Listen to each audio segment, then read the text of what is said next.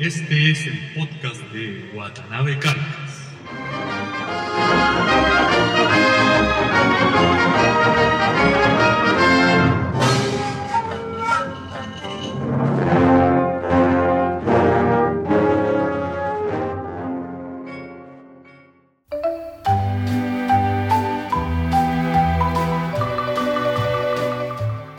Hola amigos, bienvenidos a un nuevo episodio del podcast de Watanabe Carcas.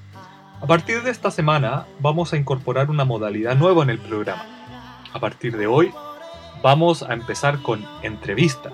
Esto es fundamentalmente para aportar una visión nueva a la percepción que se tiene sobre Japón. Hasta la fecha todo lo he hablado yo, todo ha sido desde mi punto de vista, como yo veo, cómo he vivido y cómo siento las cosas.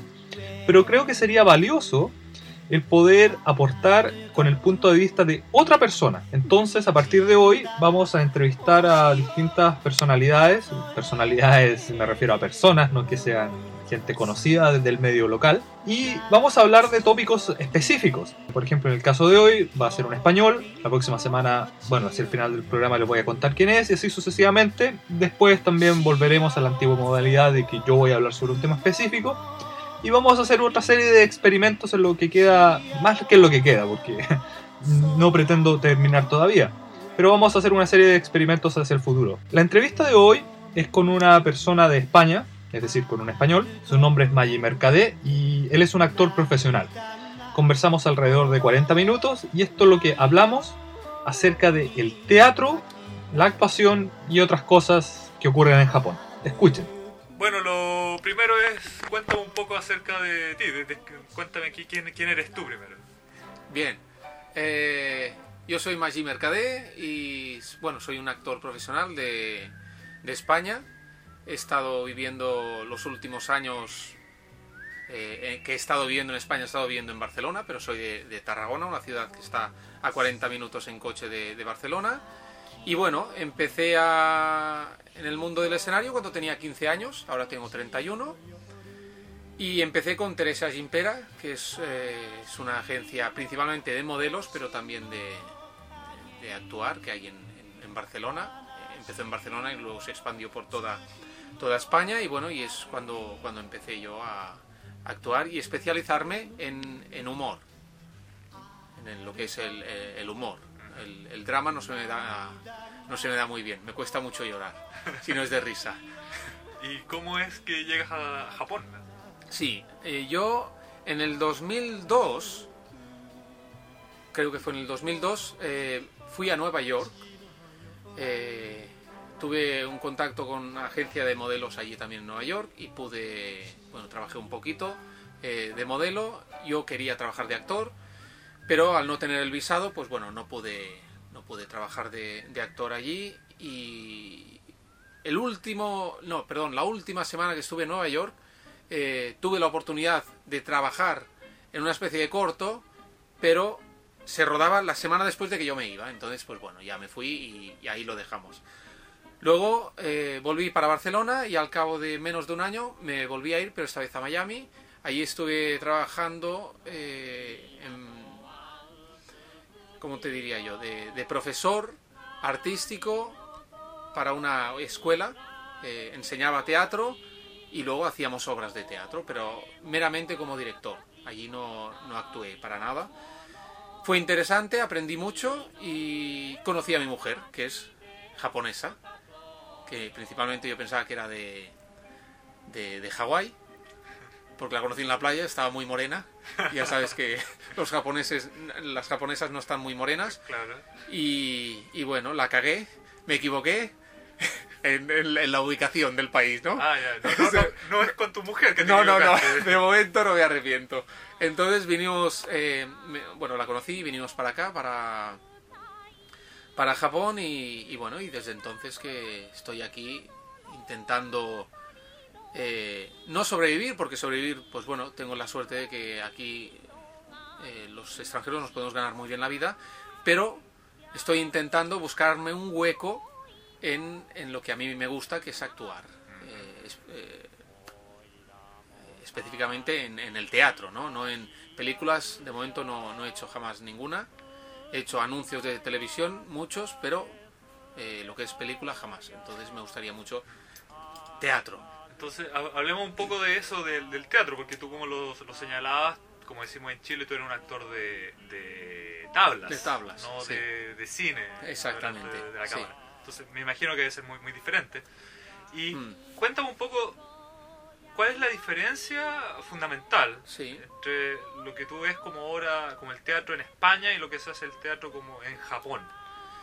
A ver, yo pienso, mira, eh, el japonés técnicamente es buenísimo, es muy bueno el japonés. Eh, si tú le pones unas pautas al japonés, te hará lo que le has marcado, te lo hará perfecto. Pero lo que se llama improvisar, que en el teatro, en las tablas se improvisa muchísimo, el japonés no tiene ni idea. Ni idea.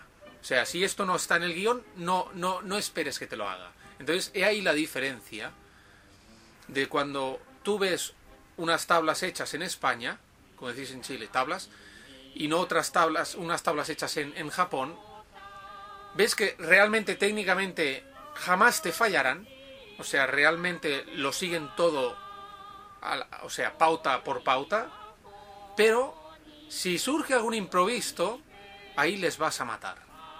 Y, es ahí donde yo veo la, la diferencia, ¿no? Que lo veo, el, el teatro japonés lo veo un tanto frío, hay, conocidos que me han dicho, es que aún no lo entiendes. Pero no, a ver, hay, vale, lo que es el, según qué tipo de teatro, el japonés que están hablando igual no lo puedo entender. Pero hay un lenguaje internacional que es el, el corporal,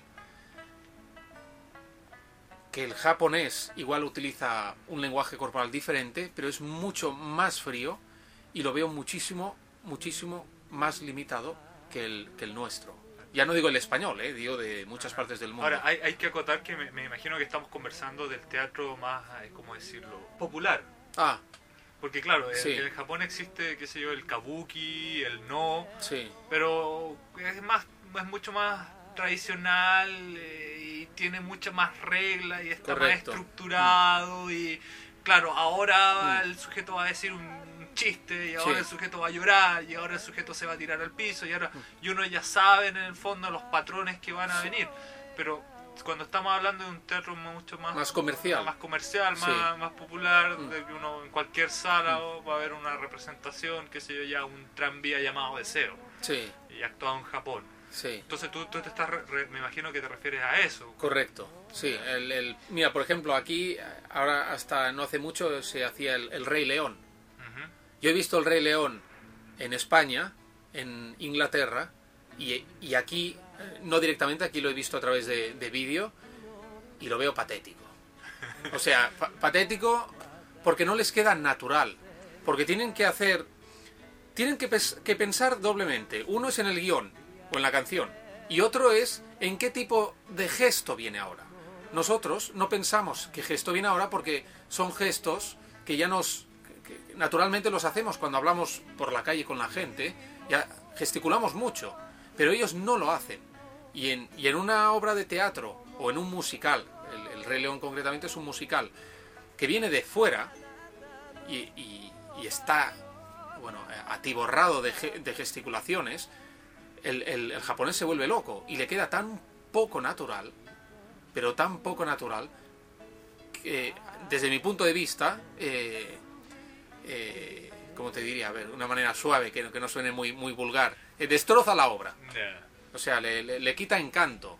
Cantar, sí, cantarán muy bien, pero es que les falta les falta eso esa, improvisación les falta ese un actor tiene que seguir la, el guion pero también tiene que poner de su parte ellos no ponen de su parte yo no sé si tú eh, estarás de acuerdo conmigo que eso más que una cosa actoral es una cosa que tiene que ver con la cultura. O sea, los, porque los japoneses son así, los japoneses, o sea, por lo que me ha pasado, por lo que he vivido, y no, no, sé si te ha ocurrido algo así, pero ellos tienen reglas para todos los días de su vida y pareciera que su vida está agendada completamente y que no saben improvisar. Entonces, si a último minuto les cambian las reglas del juego, los tipos se desarman completo.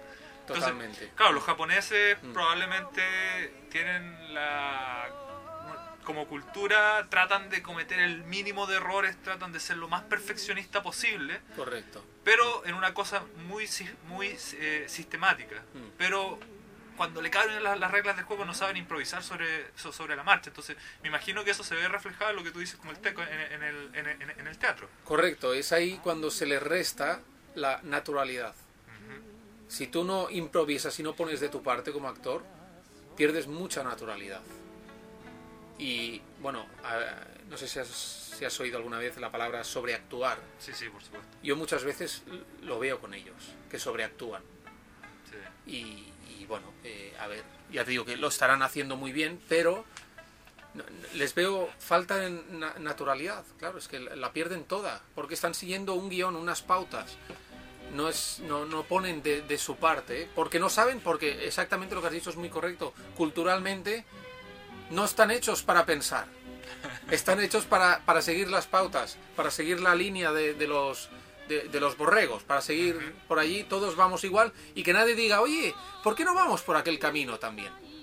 No, eso, eso de un japonés jamás saldrá, ¿no? Entonces, por eso, eh, esto se ve en todos los, los, los ámbitos y, en cuanto al, al, de actuar también se ve súper reflejado, vamos. O sea, mm. en, ese sentido, qué sé yo, actores de la talla de, de, de Mifune Toshiro, por ejemplo, mm son excepciones, dirías tú. Sí, mira, un, un, actor que me gusta bastante a mí japonés es el eh, Watanabe Ken. Bueno, y de hecho es de los pocos actores que Hollywood lo utiliza de vez en cuando. Pocos actores japoneses. Claro. ¿Sí? Que Hollywood eh, utiliza de vez en cuando porque supongo, no, no, no, conozco bien la carrera artística de este hombre, pero supongo que ha aprendido y ha, ha salido fuera y ha aprendido lo que muchos japoneses aún no han aprendido o les cuesta aprender, ¿no? que es la, la, improvisación, el, actuar, el, poner, pon, pon un poco de tu carne, no, no solo la carne que te están dando, pon de tu carne y, y, has de saber asarla sin que te den la receta.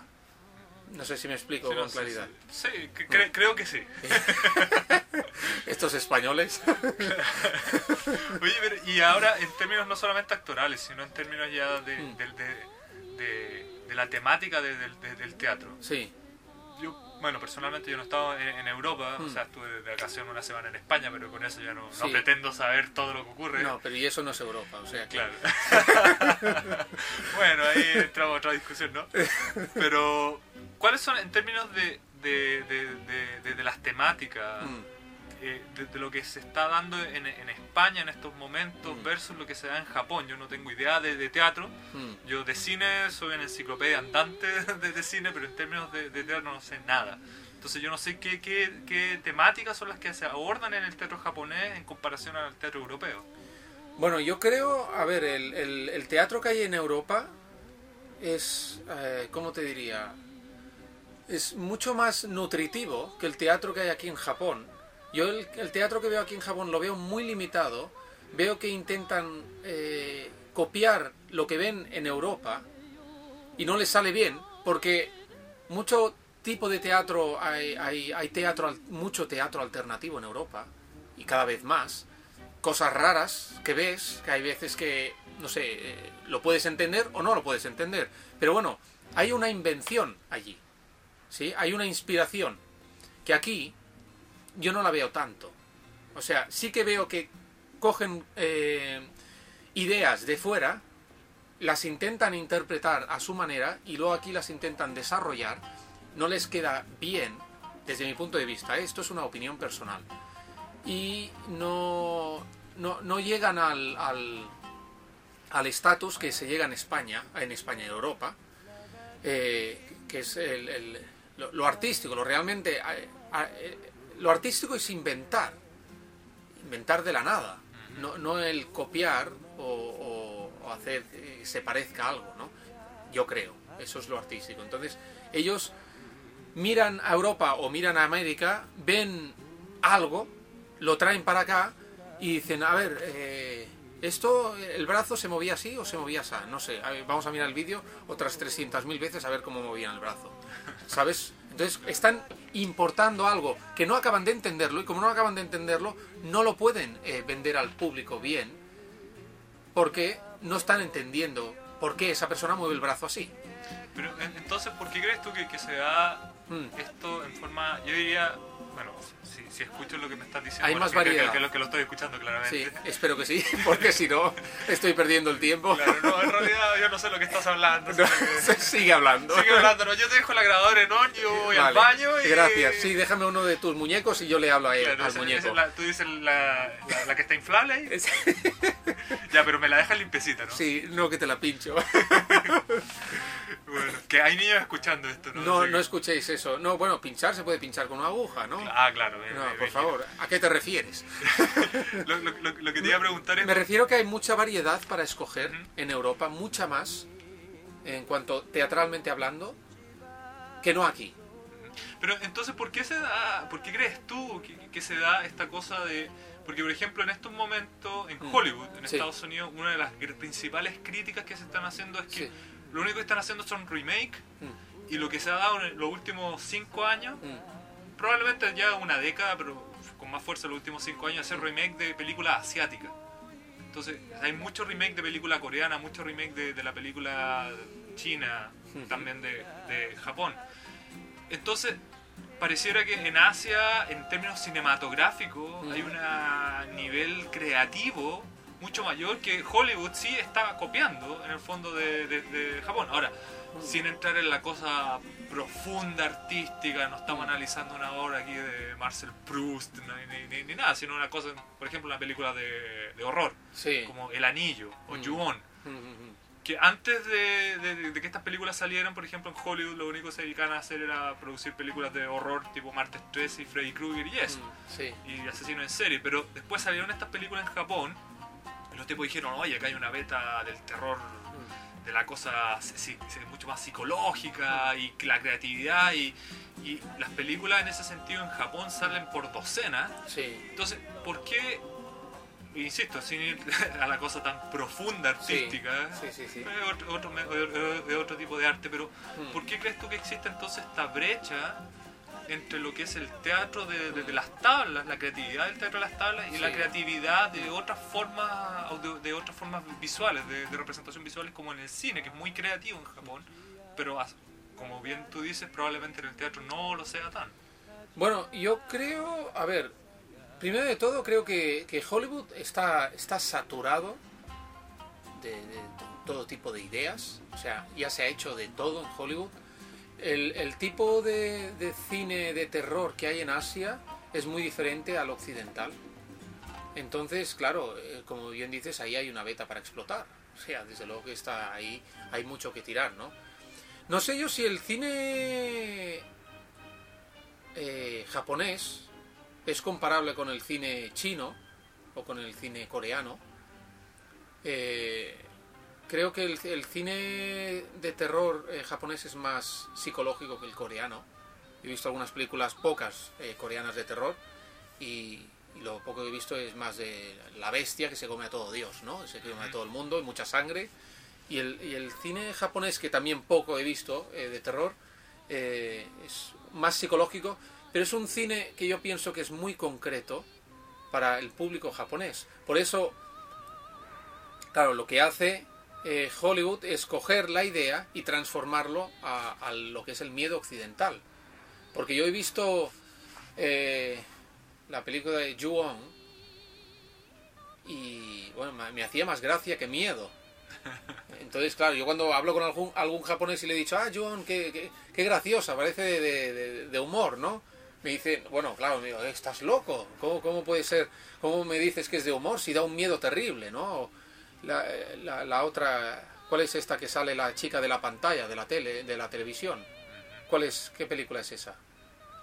Ah, eh, el... ¿El anillo? El, el anillo, claro. Sí, esa también, por favor. O sea, una, una chica que va a, a- a gatas. O sea, no, no, no le veo el punto de, de- de miedo, ¿no? Entonces, claro, es. Para el japonés, el, la chica con el pelo que le cruza la cara y con un ojo que se ve solo y está el ojo mirándote, ya solo esa imagen ya es espeluznante para el japonés, ¿no? Para Hollywood, bueno, para, para la cultura occidental supongo que eso no es suficiente y hay que transformarlo, pero desde luego que aquí supongo que pega muy fuerte el cine de terror gusta mucho aquí y en Asia y, y hay, se ha explotado mucho más que, que no en Occidente y claro, y aquí hay, hay una mina, ¿no? Para, para, para buscar. En cine de acción pasa lo contrario. En, en Occidente hay muchísimo cine de acción, en, en Hollywood hay muchísimas películas de acción y, y aquí pues supongo que están intentando hacer lo mismo. Pero eh, bueno, el teatro y el cine son, son parecidos pero son diferentes, ¿no? Entonces, claro, no... eh, el mercado de cinemático se puede explotar mucho más que el mercado teatral. De hecho, en todas partes del mundo está comprobado que, comprobado que se va mucho menos a- al teatro que al cine. Entonces, donde hay dinero es en el, el cine y no el teatro. Supongo que por eso sé, el mercado es diferente, es bastante más diferente. O sea, ¿tú, tú crees que hay, una- hay un incentivo en términos Económico. económicos? Sí, que sí, sí, yo creo que Al sí. haber un mercado mucho mayor, al haber muchos mayores ingresos, fuerza a que haya mucho más creatividad. En cambio, en el teatro, como es, más, Mm, es mucho menor, entonces no hay un incentivo para explotar algo más creativo. Yo creo que sí, que así es. Ahora, Mm. volviendo un poco también al teatro de, de las tablas, ¿no será también que, bueno, tú mismo decías que a lo Mm. mejor, probable, a lo mejor por ser extranjero uno no, Mm. no entiende el teatro, Sí. pero ¿no, ¿no será también que a lo mejor el japonés, por esta cosa que conversábamos antes, que es muy estructurado, mm. que le gusta seguir muchas reglas, ¿no será que a lo mejor el público japonés valora eso cuando ve una obra de, de teatro en el sentido de que a lo mejor puede que la obra no sea muy creativa, puede Ah. que el, el actor no sea muy expresivo, sino que, el, que el actor evidentemente está siguiendo patrones, está siguiendo reglas, pero a lo mejor el público eso es lo que está apreciando. Que a lo mejor el público está apreciando que el sujeto está siguiendo ciertas reglas muy específicas Sí. y a lo mejor ese, eso es lo hermoso, a lo mejor, de, de ese tipo de, de actuación, el no equivocarse, el ser perfeccionista. Supongo que para, para el teatro tradicional japonés eso se valorará mucho. Pero para el teatro que hemos comentado antes, comercial, hombre, lo, lo suyo está en que no sepas lo que va a venir, ¿no? Ah, claro. No, no sé, si me voy a leer un libro y me lo cuentas todo, pues ya dejo el libro en la estantería y ya ni me lo leo, ¿no? ¿Para qué perder el tiempo, ¿no? Siguiendo las líneas. Entonces, claro, eh, supongo que... Yo, yo conozco japoneses que han visto eh, musicales, obras de teatro en Europa, le han encantado, luego han venido aquí, la han visto pero con, con japoneses y han quedado muy desilusionados, pero claro, porque es que el, el japonés aún sigue con, el, chip eh, dentro de la cabeza con el, con el tradicional. El teatro, el teatro tradicional japonés es como tú dices. Hay muchas pautas, se siguen todas las pautas y maneras. Hay cuatro movimientos en el no y, cuatro sonidos y no, no, no hables no, no, no- no mucho más. Y improvisación ya ni te cuento en el no. Entonces, claro, supongo que ahí concretamente sí que se valorará lo que tú has dicho, ¿no? Pero luego el, el- tipo de teatro comercial que podemos encontrar en Occidente, eh, al japonés le encanta. No conozco a ningún japonés que haya ido a ver un musical o una obra de teatro que haya podido entender bien, eh, ya digo, en cuanto a- al idioma, ¿eh? que haya podido entender bien y que me haya dicho, ah, no me ha gustado, esto ha sido una mierda, no. Que supongo que lo sabrá, ¿no? Pero mm, si tú ahora coges a un extranjero y lo, lo metemos en una obra de teatro japonesa, bueno, yo abro una botella de champán si no se duerme, ¿eh? Ahora, tú, tú me estabas haciendo un comentario muy interesante antes de que empecemos esta, esta, esta conversación grabada, pero antes Sí. estábamos conversando de antes. Y tú me estabas hablando un poco de, de los extranjeros que hacen teatro en Japón. Sí, Y literalmente me decías que, Bueno, que- teatro- que, son una mierda. sí, O sea, más que teatro que hacen actuación. sí, sí, Y exacto. me ¿no? decías que literalmente son, son una mierda. Entonces, Sí, a ver, cu- dije, un poco de dije eso. que eran una mierda para no ser grosero, ¿no? Pero, pero la cuestión está en, en, no sé, supongo que aquí no se valora si eres un actor profesional o no lo eres. Aquí cuando quieren tener una cara extranjera, ya sea en un programa de televisión, ya sea en una película, teatro, yo de momento no he visto a un teatro con extranjeros, aquí supongo que lo sabrá, pero sí, eh, el, el nivel de, de actuación es pésimo. Es de lo, de lo peorcito que he visto en mi vida. eh, supongo que, no sé, eh, lo que valorarán es que haya una cara extranjera y ya está, les importará tres pimientos, que el tío sepa decir bien una frase, que sepa acompañarlo con un sentimiento o con, con un gesto. Supongo que esto, bueno, eh, está comprobadísimo que se la trae flojísima, ¿no? Como bien tú me has comentado, ahora hay una película de eh, eh, una, chica que tiene un novio Ah, sí, sí, extranjero. sí. No la he visto, pero bueno, ya me has dicho que, que deja mucho que desear, ¿no? Pues entonces, bueno, ya es que ni ganas de verla. Yo la, los cuatro gatos, porque también son cuatro gatos que he visto en la televisión en Tokio, puedo corroborarte que si han llegado allí es por contactos, en películas o, o- o trabajando en la televisión en sí, es por contactos y no por lo bien que actúan. Ahora, pa- para, para los que hablamos en, en- en- los- para los que hablamos en chileno, Sí. cuando dice cuatro gatos son cua- cuatro, personas. Sí, sí, sí, cuatro, exacto, no literalmente, Sí, no, sí. cuatro gatos. No, bueno, hay que hacer la salvedad. ¿no? hay, que matizar, ¿no? Pero, pero sí, sí, son cuatro. O sea, siempre veo a los mismos en la tele. Y, y- y bueno, y ya te digo, es que son, son pésimos. O sea, el, el- son, son pésimos. No, no estoy yo buscando aquí que haya que haya el, el gran actor, ¿no? Pero, pero hay, hay unas tablas básicas que se tienen que tener y estos no las tienen. Ahora, una pregunta que, Mm. bueno, va, va a sonar que es como un- una conversación muy larga, un, un monólogo que estoy haciendo, pero va a, va a desencadenar en una pregunta Venga.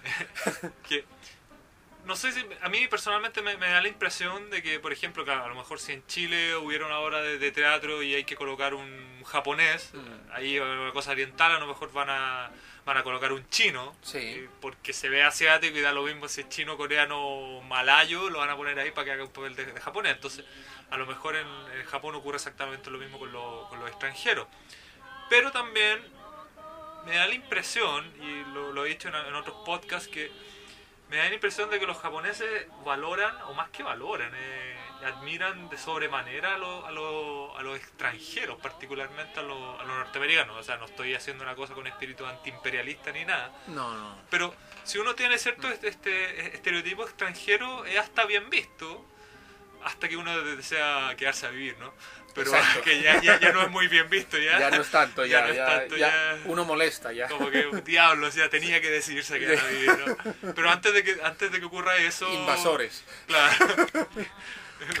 Váyanse. Sí. Lo- este- estos, ¿cómo le decían? Ah, bueno, se me olvidó. Ah. El- entonces, eh, me, me, me ocurre que da esa impresión. Entonces, a lo mejor la, Mira. la película Ah. o la obra va a vender, da, da lo mismo si el tipo es bueno, porque el tipo, claro, ahí se ve extranjero, coloque sus ojos azules ahí Sí, y, y fuera, y y- fuera, listo. Mira, yo lo que, lo que sí he visto es que de por sí, para el japonés, nosotros somos súper expresivos.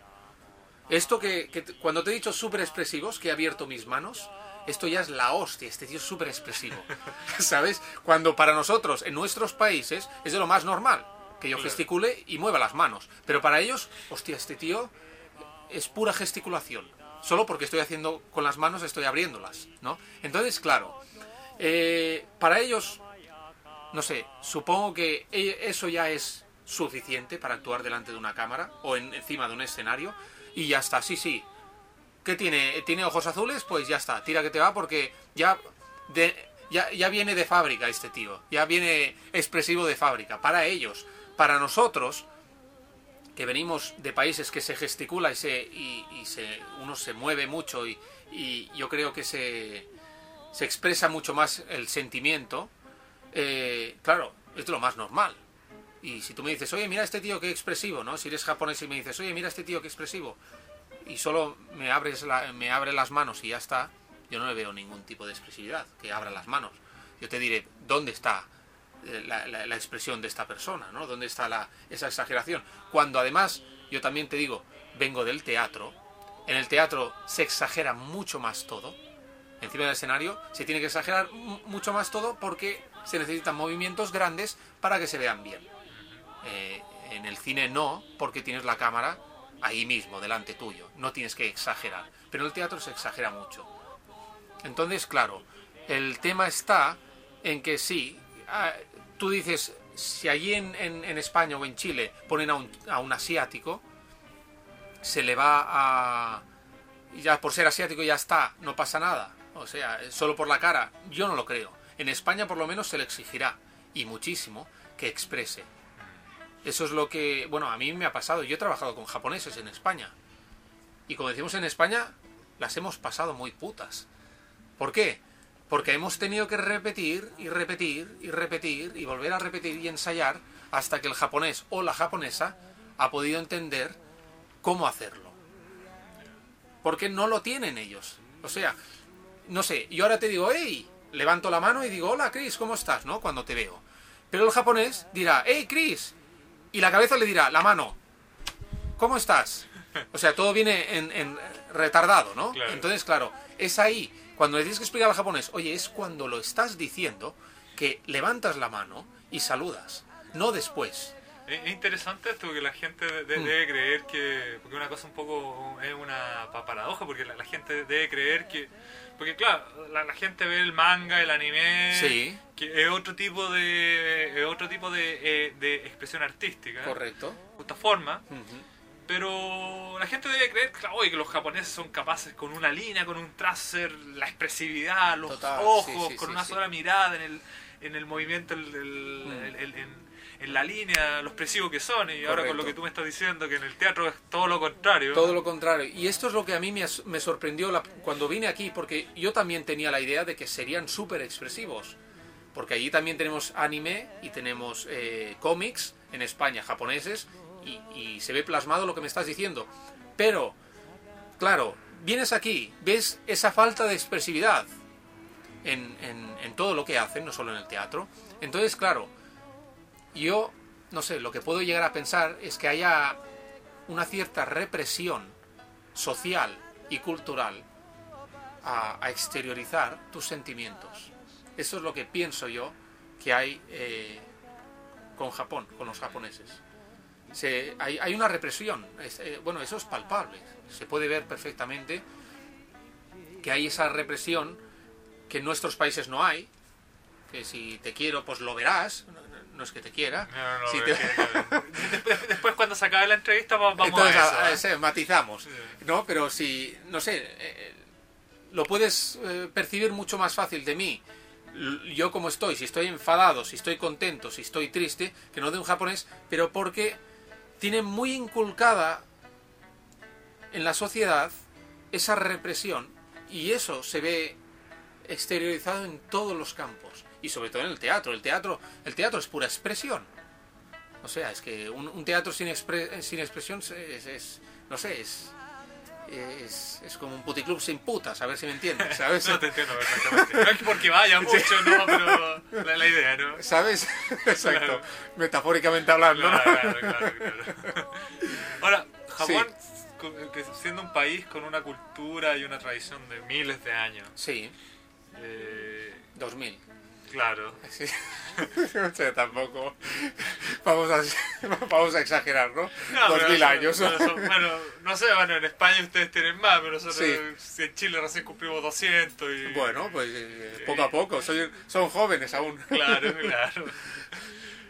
Pero eh, hmm. este, con una cultura y una tradición tan milenaria, hmm. ¿qué te gustaría a ti ver eh, personalmente? Que sea mucho más explotado, mucho más explotado en el teatro.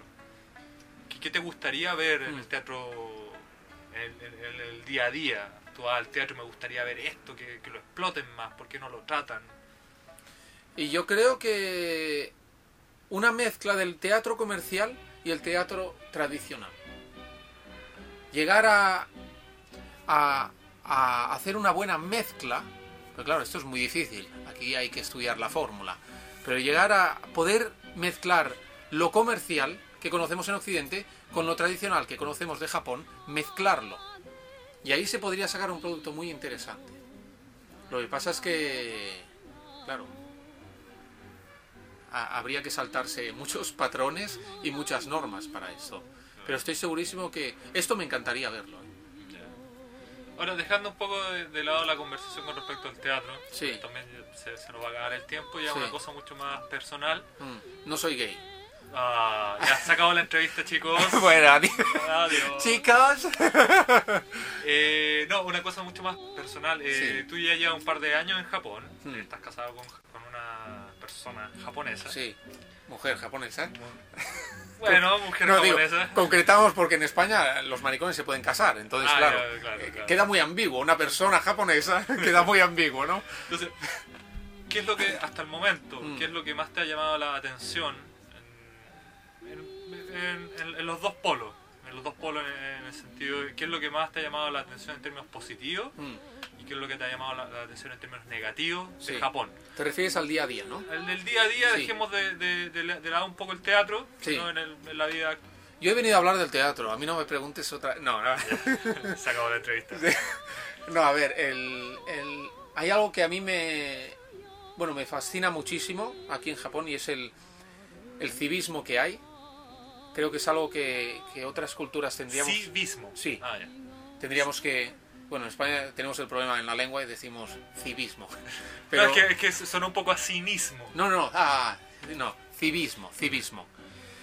Porque eh, pienso que, que otras culturas tendríamos que aprenderlo, porque esto es algo fascinante, el respeto, el respeto mutuo que hay aquí con, con- normalmente, siempre hay el maleducado de turno, pero no es tan común como hay en Europa o como seguramente habrá en, Sudamérica o en, otras partes del mundo. Esto a mí me, me fascina, pero en contrapartida me decepciona y me choca mucho ver, claro, la imagen que tenemos, el japonés es muy educado, es muy respetuoso y es muy cívico, pero conduciendo es un sucio animal. ¿Qué, qué sentido? Porque yo, yo, yo, yo he manejado harto aquí en Japón y... Es, es muy mal educado. ¿Sí? Sí, aquí, concretamente en Fukuoka. Bueno, de hecho, Fukuoka está catalogada una de las peores ciudades No, de eh, Japón. eh, eso lo había escuchado, pero de- Sí. después de haber manejado ya no sé cuántos años en Chile... ¿eh? Ah, bueno, claro, Y- yo no he estado en Chile, y- ¿no? Pero y llegar a manejar a Fukuoka fue como... Oye, que la gente diga, porque la otra vez, claro, me, me decían, no, es que ya no se puede salir a la calle porque la gente maneja, están hechos unos locos. sí. Y es como, pero ¿y, por qué, esto? No, claro, bueno, no sé cuánto sales tú a la calle. Yo cada día salgo y mucho y, y realmente son unos maleducados. O sea, no respetan eh, al peatón. Aquí tiene preferencia el coche, no el peatón. Yo me ha pasado muchas veces que el semáforo está en verde, que los japoneses dicen azul, que yo eso es otro tema que podríamos hablar otro día. No, y yo sé la respuesta. Pues me la, me la dices luego, porque desde que desde que, que sé lo de azul y verde no puedo dormir. Entonces, muchas veces me ha pasado que el semáforo está en verde, voy a cruzar, estoy andando, y no, y me tengo que esperar a que el señor con el coche pase, porque si no me atropella. Esto me ha pasado infinidad de veces. Los taxistas son muy mal educados. Aquí el, el paso de cebra, no sé cómo le llamáis eh, en, Paso de ser. pa- paso de cebra en, en Chile también. Eh, es nada, o sea, son unas líneas pintadas, como unos grafitis en, una, en, en un muro, porque nadie lo respeta. Si tú no cruzas y estás ahí esperando a que alguien pare para que, te ceda el paso, te- se te va a pasar la vida. Oye, qué, qué- qué interesante. Pa- Para mí esto era el paraíso automovilístico conductivo. Pues, oye, chico, Porque pues, yo, yo considero, y no sé... no- pues yo- iré unos meses a, a Chile para luego venir no, no, aquí. es que ya no vas a volver, entonces Ya no vuelvo, ¿no? te, te- te- O me- te van a matar en la calle.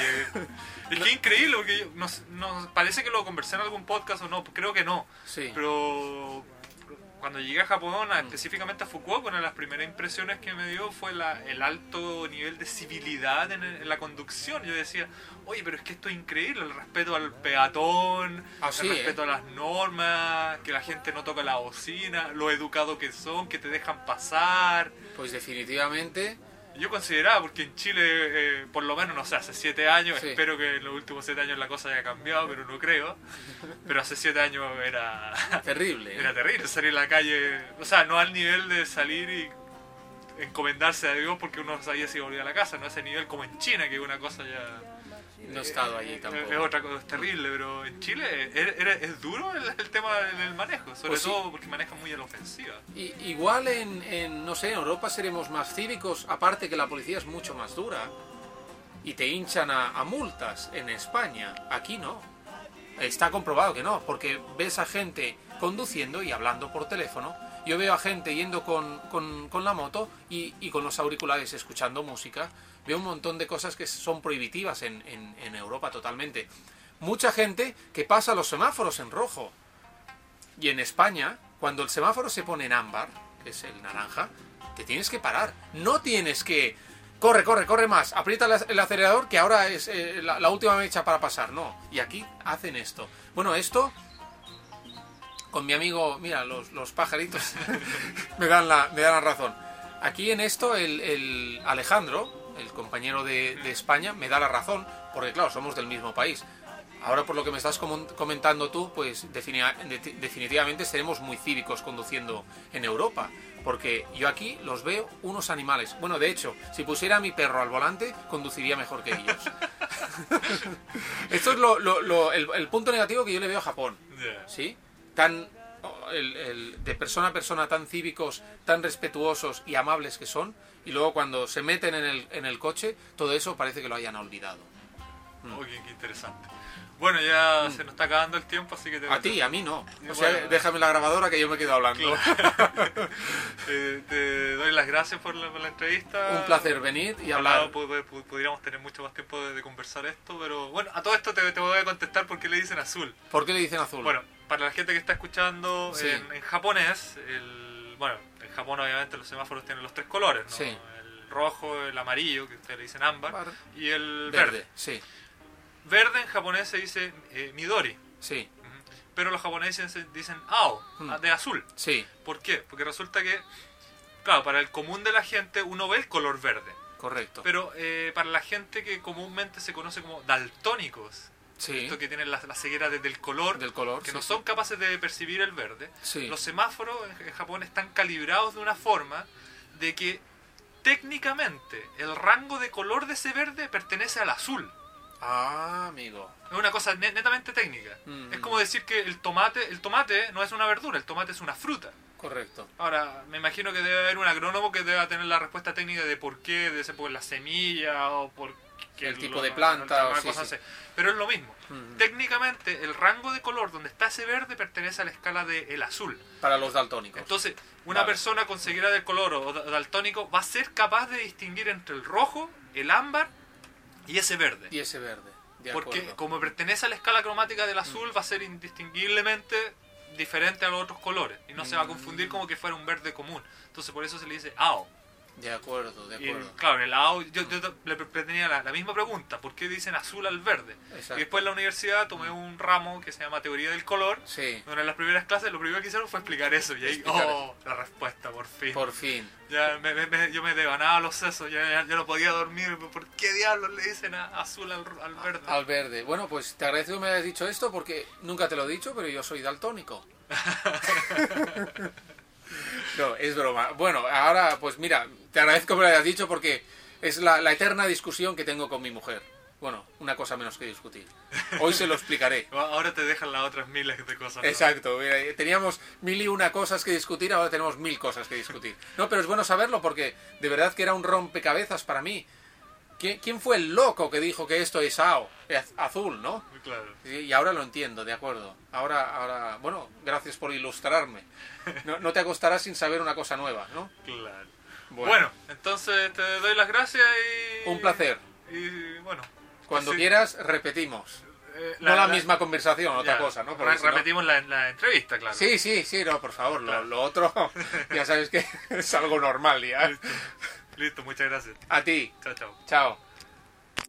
Ahí escuchábamos la entrevista que le hice a Maggi Mercadé, este actor profesional español, específicamente de Tarragona, y donde conversábamos acerca de lo que era la actuación en Japón y sobre los actores y todo este tema que tiene que ver con las tablas en el país del sol naciente.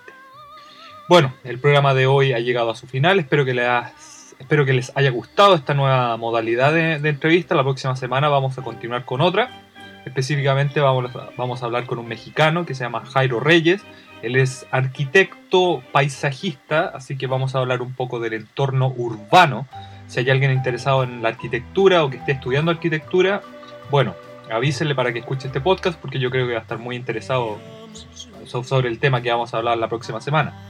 Les recuerdo mi mail wc.podcast.me.com wc.podcast.me.com y espero que hayan disfrutado este podcast y que sigan escuchando los venideros. Que estén bien, cuídense y nos vemos la próxima semana. Chao.